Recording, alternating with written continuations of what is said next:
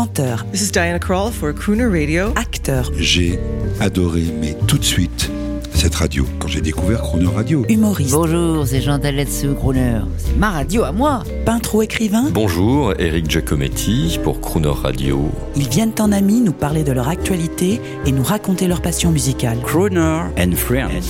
8h15, 18h15 sur Croner Radio. Cette semaine sur Croner Radio, c'est le réalisateur Patrice Lecomte qui est l'invité de Jean-Baptiste Tuzet. Bonjour Patrice Lecomte. Eh bien bonjour. Très heureux de recevoir l'ami de Crooner Radio que je connais. Je, je suis fier de le lire depuis mes années de France Inter. Vous vous souvenez? Euh, de ça notre remonte- première rencontre, non, je me souviens pas, mais je sais que ça remonte. Ça Et que- remonte et que, à- général à combien À quand? À un grand film. C'est-à-dire? Euh, moi, je dirais 1987. Ah, C'était Euh, tandem alors. Tandem. Eh oui. Et je me souviens, je vous avais laissé un petit message sur un répondeur à cassette. Mhm. Et puis, je laissais mon message quand tout d'un coup, le réalisateur décroche. Ah bon, c'est comme ça que c'est passé. Exactement. Ah oui. euh, Parce que je disais du bien du film. Ah oui, c'est-à-dire que vous auriez eu du mal, j'aurais sûrement pas décroché. bah non. Donc oui, d'autant plus que on en reparlera parce que c'est un film que, que j'ai toujours dans mon esprit. C'était un film merveilleux avec Jean Rochefort qui jouait le rôle d'un animateur de radio et l'un de nos animateurs de l'époque s'était senti visé. Oui. Bah, Lucien Jeunesse, pour ne pas le nommer. Eh ben Et Lucien, il, s'était senti très très visé, un peu stupidement d'ailleurs, parce qu'il euh, il a pas vu le film, je pense. Et, euh, et des gens ont dû lui dire, euh, il se moque de toi, euh, t'es habillé de manière grotesque, enfin je sais pas quoi. Et, et il a pris ça très mal. Et même Jean Rochefort a essayé de l'appeler pour lui dire, mais non, cher Lucien, c'est c'est pas du tout un portrait charge. Enfin c'est pas un portrait de Lucien Jeunesse. En Pas du plus, tout. euh, Pas du tout. Et enfin je sais pas si, si on pourrait se permettre de faire un portrait de Lucien Jeunesse qui intéresserait les gens. Mais euh, en fait, si, oui, peut-être, mais c'est- une extrapolation, c'est une invention de toute pièce. Il a pris ça très très mal. Ça m'a, m'a pas meurtri, mais ça m'a déçu parce que je pensais que ce type euh, aurait une ouverture d'esprit plus vaste. Mais le cinéma, c'est tout ce que vous faites depuis des années, c'est ça. Vous prenez euh, l'ADN de quelque chose et vous en faites, euh, vous en faites un, un roman. Enfin, vous, euh, vous vous extrapolez. Woody Allen aussi a fait un film sur la radio. Oui, ah oui, oui, Radio Death, c'est formidable. C'est- C'est c'est un de mes, c'est un de mes Woody Allen préférés. Enfin, j'en- ai plein des Woody Allen préférés, mais celui-là fait partie de du top 5, on va dire, en français. Alors, on écoute tout de suite un son de l'univers euh, lecontesque. Euh, si tant il est vrai qu'il y a un univers lecontesque, mais je crois que oui. Euh, on écoute. Maigret, brigade criminelle 36 qui est des Orfèvres. Quelqu'un a voulu faire disparaître cette jeune fille inconnue. Mais elle a forcément laissé des traces, là, quelque part. Comment vous faites pour qu'ils parlent, vos suspects Rien. Je les écoute. Mon devoir est de chercher ce qu'on appelle la vérité. Ça vous intéresse vraiment que je vous raconte ma vie? Ça m'aide un peu à comprendre. Une fille comme toi. Elle s'appelait Louise. Pourquoi avez-vous dit elle s'appelait? J'ai entendu une auto s'arrêter. Concentre-toi sur les chauffeurs de taxi, surtout ceux qui font la nuit. C'est pour la fille morte que vous faites tout ça Il faut se protéger, ne pas être insensible. Quand on perd son enfant, on perd tout. Il n'y a plus rien. Vous savez? Je sais, je sais, monsieur Kaplan.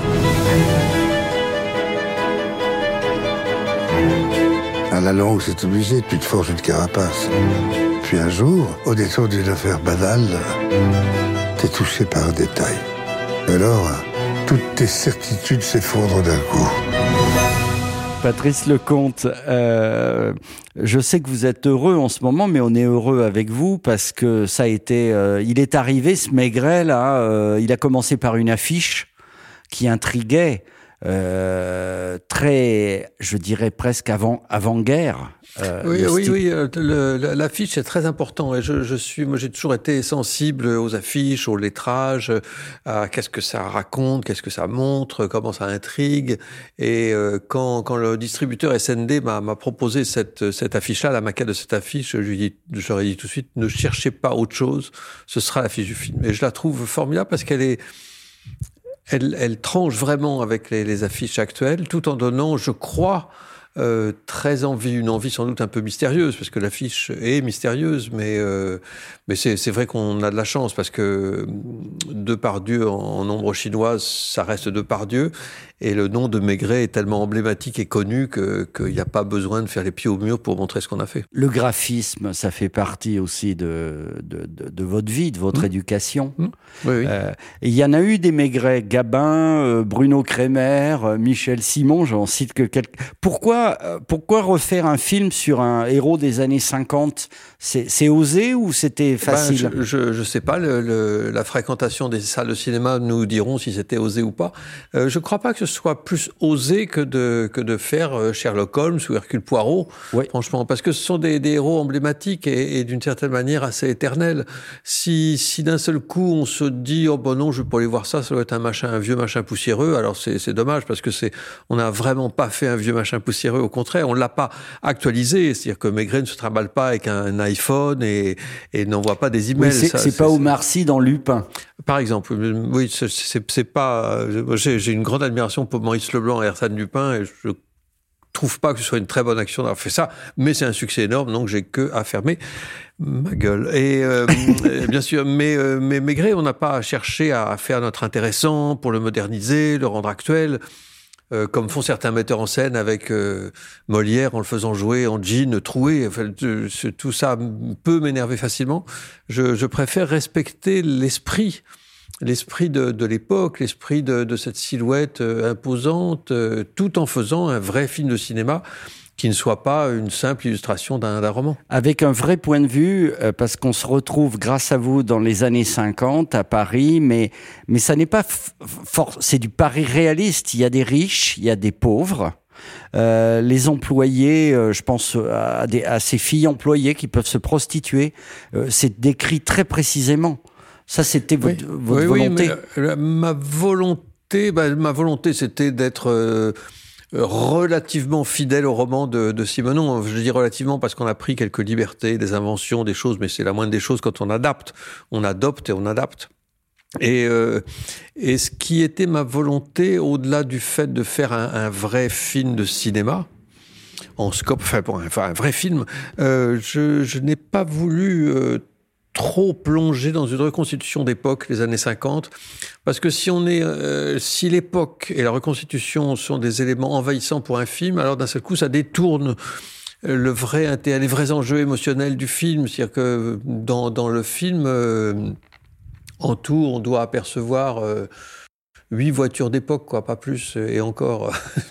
on les voit à peine. En tout cas, euh, il y a un très beau succès d'estime pour l'instant et on, vous souhaite le, le, succès populaire, mais je crois que c'est bien parti. Oui, c'est pas mal parti. Bon, on se quitte avec une chanson euh, Le Contesque euh, de Croner.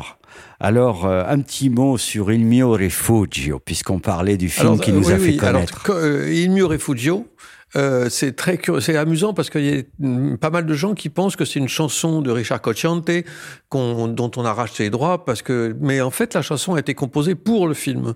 C'est François Bernheim qui a composé les musiques du film, qui, je lui avais dit, euh, ce serait bien d'avoir une, belle chanson d'amour italienne. Ces, ces, chansons dans lesquelles les, les, les, les gens euh, hurlent leur amour avec douleur, enfin ces chansons douloureuses, et les voix un peu rauques et tout. Et il me dit oui, alors il a composé François Bernheim, c'est lui qui a composé Il mure Refugio, et c'est lui qui m'a dit si on fait chanter ça par Richard Cochant, ça va être formidable.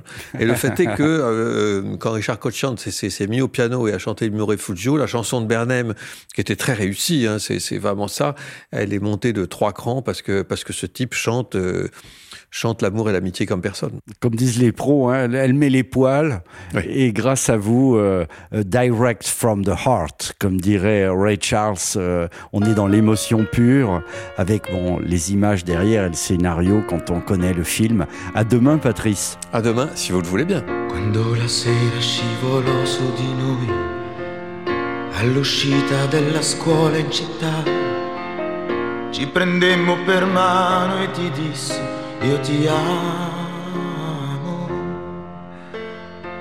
Quando un bambino ci tagliò poi la via, con un tamburo di latta e una scia, e poi quel suono rimbalzò su di noi, io ti amo, il mio rifugio, il mio rifugio, il mio rifugio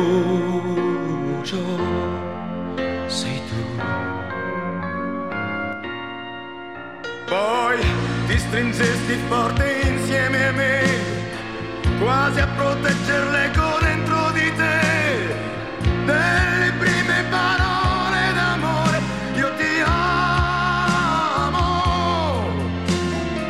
Quando la neve di silenzio imbiancò tutto quel chiasso al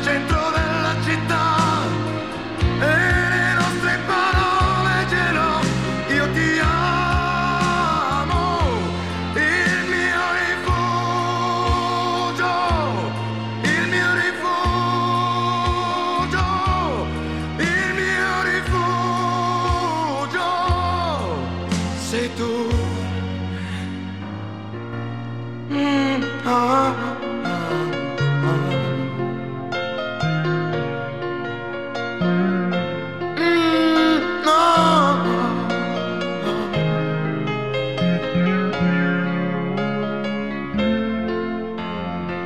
Quando la gente poi uscì dai teatri, il fumo e rose coprì i nostri passi, che contammo di baci mai dati, io ti amo, il mio rifugio,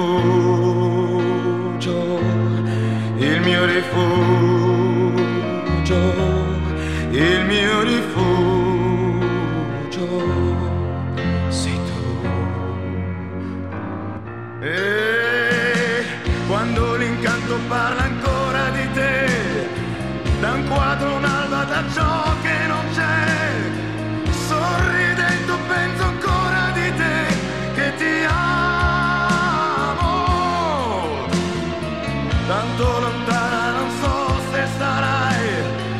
levanto